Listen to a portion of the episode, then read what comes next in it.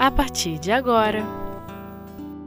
Gestos de Amor O Livro dos Espíritos Escolha das Provas Sexta parte Com Odileia Ferraz Queridos companheiros, estamos mais uma vez nos estúdios do Espiritismo.net para o estudo do Livro dos Espíritos. Hoje nós vamos da per a pergunta 270 e 271, que fala das escolhas das provas. Vamos então à questão 270, onde Allan Kardec faz a seguinte pergunta aos benfeitores espirituais.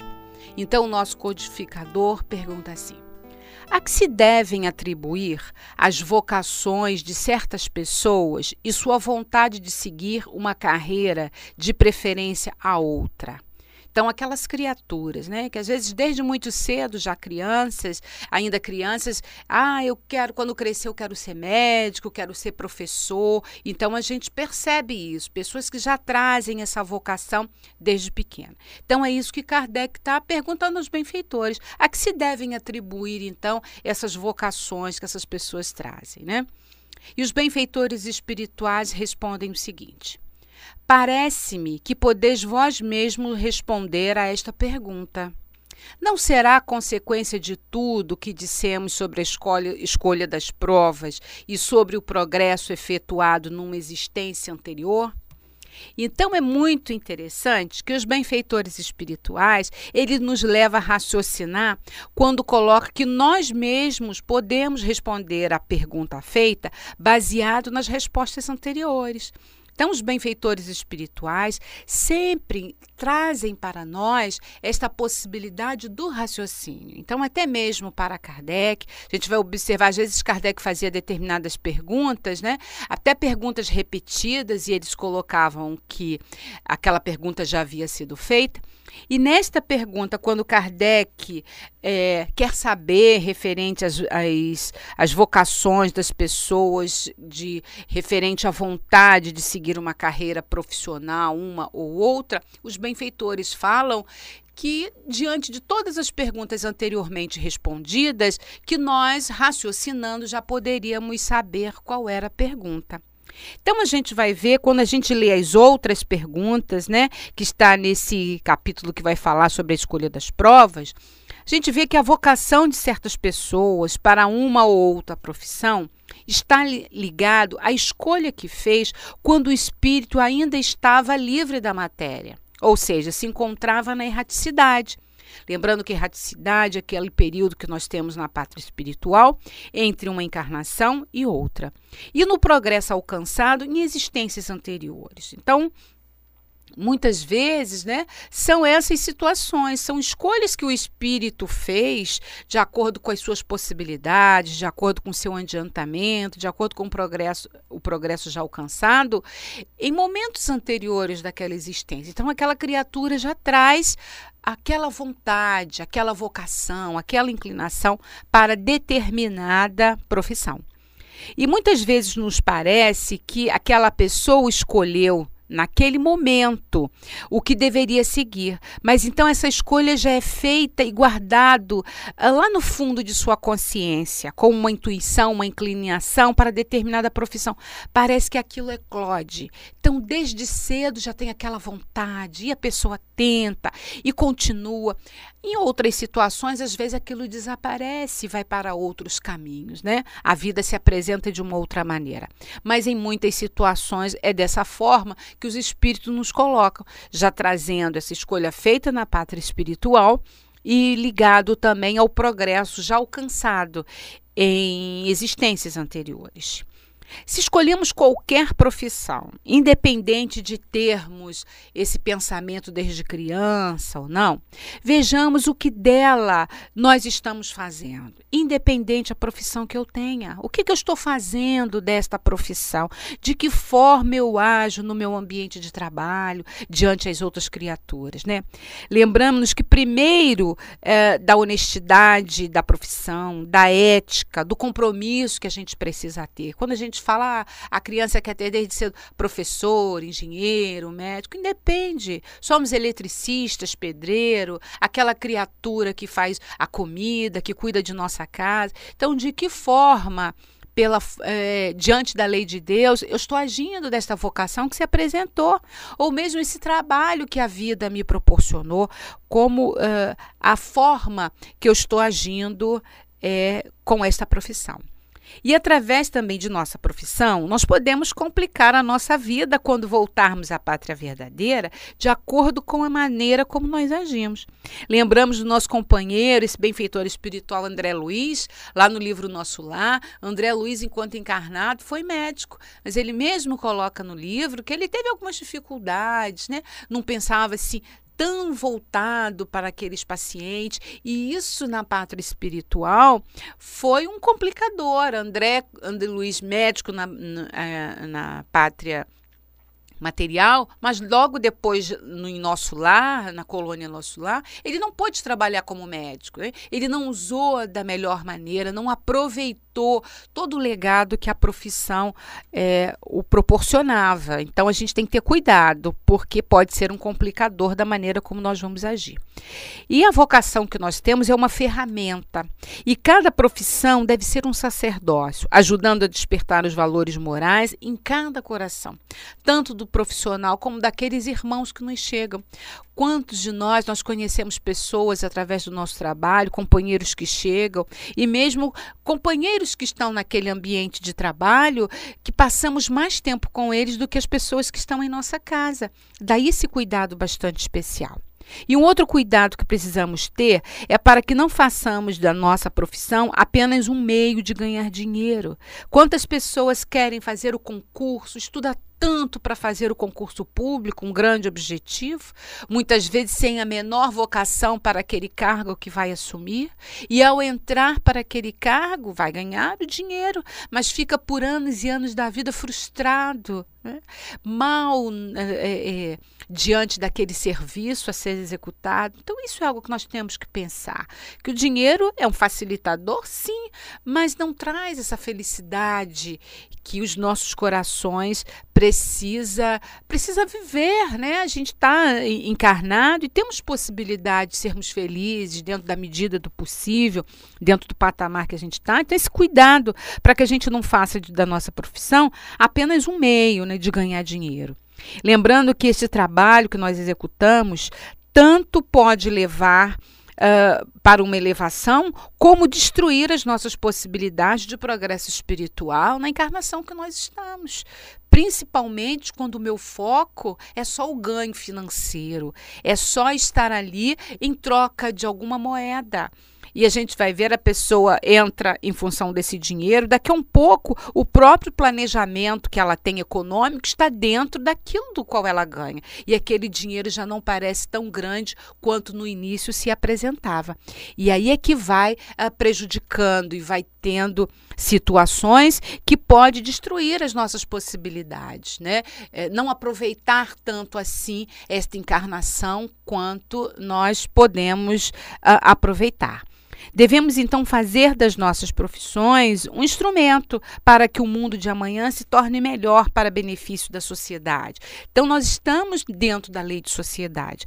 E a profissão, diante dessa vocação que nós temos, é essa grande ferramenta de trabalho para ajudar o progresso social, para melhorar, executarmos da melhor forma para ajuda a, a, ao meio social. Às vezes a gente reclama tanto das situações que, que o, mundo está, que a sociedade brasileira se encontra, mas o que eu faço em meu trabalho para que eu possa melhorar esse contexto? Então, é uma grande ferramenta. A religião é dentro do templo uh, do qual nós frequentamos, mas a religião nós aprendemos no templo, nós raciocinamos no templo para colocar em prática lá fora. E lá fora é o ambiente de trabalho, é o banco, é o mercado que eu vou, é dentro de minha casa. Então, companheiros, a gente precisa sempre estar tá aprimorando cada vez mais tudo que nós fazermos, né? Sem esquecermos de convidar Jesus para nos inspirar, para fazer com que essas oportunidades que nos foram entregues pela misericórdia de Deus sejam muito bem aproveitadas. Né? E falando de Jesus, nós lembramos da parábola dos talentos. Então, cada um de nós tem um talento, tem uma vocação, tem algo que nos desperta. Muitas vezes, se não ainda despertou, é com o tempo. Talvez na próxima encarnação isso vai despertar de uma forma melhor. Mas Jesus é sempre o nosso guia modelo e é ele que a gente tem que convidar para estar junto de, de, nós, né? Sendo como nós falamos, em nosso lar, em nosso trabalho e em todas as situações. Agora, queridos irmãos, faremos um pequeno intervalo e já retornaremos com o nosso programa.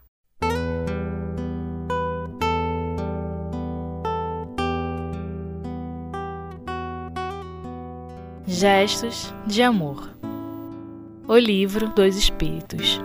Retornamos então para a segunda parte do nosso estudo do Livro dos Espíritos, da pergunta 270 e 271, que fala da escolha das provas. Agora então nós vamos estudar a questão 271 onde Allan Kardec faz a seguinte pergunta aos benfeitores espirituais. Queridos amigos, nós estamos lendo as perguntas porque é profundamente necessário vermos a, a palavra que os benfeitores usam, né? a sabedoria que eles trazem para nós. E pedimos sempre para que depois possam ler para realmente poder perceber que às vezes o tempo é curto e a gente não consegue trazer tantas colocações que existem nas entrelinhas desses conceitos dados. Então, Kardec, na 271, perguntou aos benfeitores espirituais. No estado errante, né, no momento que estamos então na erraticidade entre uma encarnação e outra, estudando o espírito as diversas condições em que poderá progredir, como pensa poder fazê-lo, nascendo, por exemplo, entre os povos canibais? Os canibais, aqueles povos que ainda fazem uso da carne humana, né? Irmãos nossos aí ainda nesta caminhada evolutiva ainda bem é, inferiorizados nessa escala. Então os benfeitores espirituais respondem o seguinte para Kardec: não são os espíritos já adiantados que nascem entre os canibais, mas espíritos da mesma natureza dos canibais, ou lhes são inferiores. Olha que interessante. Então, os benfeitores trazem que são da mesma natureza, irmãos também que estão naquele patamar evolutivo ainda muito pequeno, que ali ficam, e eles ainda colocam que também os que lhes são inferiores. Então, a gente vai ver como a nota de Kardec vai nos explicar que ainda tem irmãos mais inferiorizados do que esses que, que nascem né, numa tribo uh, de canibais, nesses irmãos ainda bastante inferiores. Kardec, logo depois, ele faz uma, uma nota muito interessante. Kardec nos diz assim: Sabemos que os nossos antropófagos, né, que é a mesma coisa que canibal, não estão no último grau da escala e que há mundos onde o embrutecimento e a ferocidade não têm analogia na Terra. Então, são mundos ainda mais primitivos. O, patamar evolutivo da Terra está em provas expiações, nessa transição que estamos indo para a regeneração, né, nessa caminhada. Então, existem irmãos que estão vindo de mundos primitivos. Né? Então, na escala evolutiva, lembrando que a Terra também já foi um mundo primitivo, onde tínhamos aquele homem das cavernas, onde cada um de nós também já passou. Então, homens ainda mais inferiores do que os canibais. Então, esses irmãos em que reencarnando numa tribo aonde o canibalismo ainda possa existir, é, vão ali até aprender com esses outros irmãos. Olha o olhar que nós temos que ter tão sutil. Às vezes a gente nem imagina que alguém possa aprender numa tribo de canibais, mas nós vemos a sutileza da lei do progresso e como também possamos tirar, né? Alguns podem tirar ensinamentos é, de reencarnar junto àquelas tribos. Kardec prossegue: esses espíritos são, portanto, ainda inferiores aos aos mais inferiores do nosso mundo. E vir entre os nossos selvagens representa para eles um progresso, como seria para os nossos antropófagos exercer entre nós uma outra profissão que os obrigasse a derramar sangue. Né? Então, para os nossos antropófagos, reencarnar no meio já civilizado, para eles seria uma, um grande progresso de aprendizado. Né? Se não vissem maior elevação, é porque sua inferioridade moral não lhes permite compreender um progresso mais completo. O espírito só pode progredir gradualmente. Isso é muito importante. A natureza não dá salto, a gente vai devagar. O importante é ir devagar e sempre, como o Leon Denis fala, para frente e para o alto. Então a gente tem, tem, que ter esse, tem que ter esse ponto. A gente não muda de um dia para o outro, ninguém. Então, como Kardec traz, o espírito só pode progredir de forma gradual. Ele não pode transpor de um salto a distância que separe da barbárie a civilização. E é nisso que vemos uma das necessidades da reencarnação, que corresponde verdadeiramente à justiça de Deus. De outro modo, que seria desses milhões de seres que morrem todos os dias nos últimos estágios da degradação, se não tivessem os meios de alcançar a superioridade? E Kardec finaliza dizendo: por que Deus os deserdaria dos favores concedidos aos outros homens? Então, esses irmãos, né? Estão nessa condição tão inferiorizada ainda na escala evolutiva, mas através da reencarnação, que é essa bênção divina que nos permite ir e voltar e caminharmos. Né? Então, sempre é, quando nós vamos olhar, na reencarnação passada, fomos moralmente inferiores o que somos hoje. E na próxima reencarnação estaremos melhores pelo aprendizado e pelo aproveitamento que estamos fazendo aí diante de nossas vidas, diante de cada possibilidade, né, de cada aprendizado. Então, como Kardec nos fala, os benfeitores é gradual e sempre vamos aprendendo um com os outros. Então a gente vai verificar que entre os canibais é, não nascem espíritos elevados, né? Porque a própria pergunta é, não nasce nem espíritos elevados nem superiores. Por que motivo? Porque ultrapassa o entendimento daquele grupo. Por isso que os benfeitores falaram: lá vão reencarnar espíritos da mesma natureza ou mesmo inferiorizados para poder aproveitar. Os espíritos missionários mais elevados, eles só renascem em um meio onde as lições de que eles são portadores possam ser de proveito e de entendimento. Então, para aquele grupo de irmãos, alguns que ali vão estar mais inferiorizados, às vezes reencarnam é, outros um pouquinho mais elevado para poder levar algum conhecimento, isso ir de forma gradual. Mas aqueles espíritos elevados, né, os missionários ali não vão reencarnar por ser um grupo muito simples, que ainda não tem proveito do, do entendimento que possa haver. E sobre isso, Jesus já nos chama a atenção. Quando ele fala aos seus discípulos, lá anotado por Mateus no capítulo 7, versículo 6, quando Jesus diz assim aos seus discípulos: Não deis aos cães coisas santas, nem lanceis pérolas aos porcos, ou seja, né, não lance aonde ainda aquele aquele solo não está fértil. Então todas as coisas obedecem um determinado padrão. Tudo na natureza é harmonia, é planejamento. Então vai ser ajudado, as coisas vão evoluírem, mas a natureza nunca dá saltos, né? Tudo é muito bem preparado. E é justo que no meio dos canibais nascem espíritos que tenham mais um pouco de entendimento para guiá-los, como igualmente reencarnam almas ainda mais inferiores para aprenderem o que estes já granjearam na vida, né? Que eles também já aprenderam. Disso nós temos prova na própria sociedade do qual fazemos parte, onde há espíritos elevados, companheiros medianos, outras de condições inferiores, e nós vamos um ajudando o outro. E aí a gente lembra a lei de sociedade. Quando lá no livro dos Espíritos, na pergunta 767, os benfeitores nos falam que por instinto os homens buscam a sociedade, todos devem concorrer para o progresso, auxiliando-se mutuamente. Então nós vamos nos auxiliar auxiliando, bem aquele, mesmo aqueles irmãos que nós vemos é, lá no, numa tribo, lá no meio da África, ainda com rituais é, ligados ao canibalismo, são irmãos que se auxiliam e é isso que nós vamos fazer um ajudando o outro, né? Para que possamos caminhar. Porque a vida, queridos irmãos, é um processo de despertamento espiritual constante, né? Sempre nós vamos nesse processo de despertamento, de melhora. E ainda existem tribos mais inferiores que os próprios canibais nesses mundos primitivos, mas que um dia, nessa caminhada evolutiva, serão espíritos puros, serão irmãos nossos com eleva grande elevação moral nessa caminhada e nesse aprendizado que os benfeitores nos proporcionam. E o tempo, o tempo ele se encarrega disso com sabedoria, porque as leis são justas e o amor de Deus cobre toda, mas toda a criação. Se não houvesse o inferior, qual seria o trabalho daquele que é superior, né? né? O da ajuda, a gente não vai aprendendo um com o outro. Então, na criação de Deus, todos os planos de vida se fundem para engrandecer.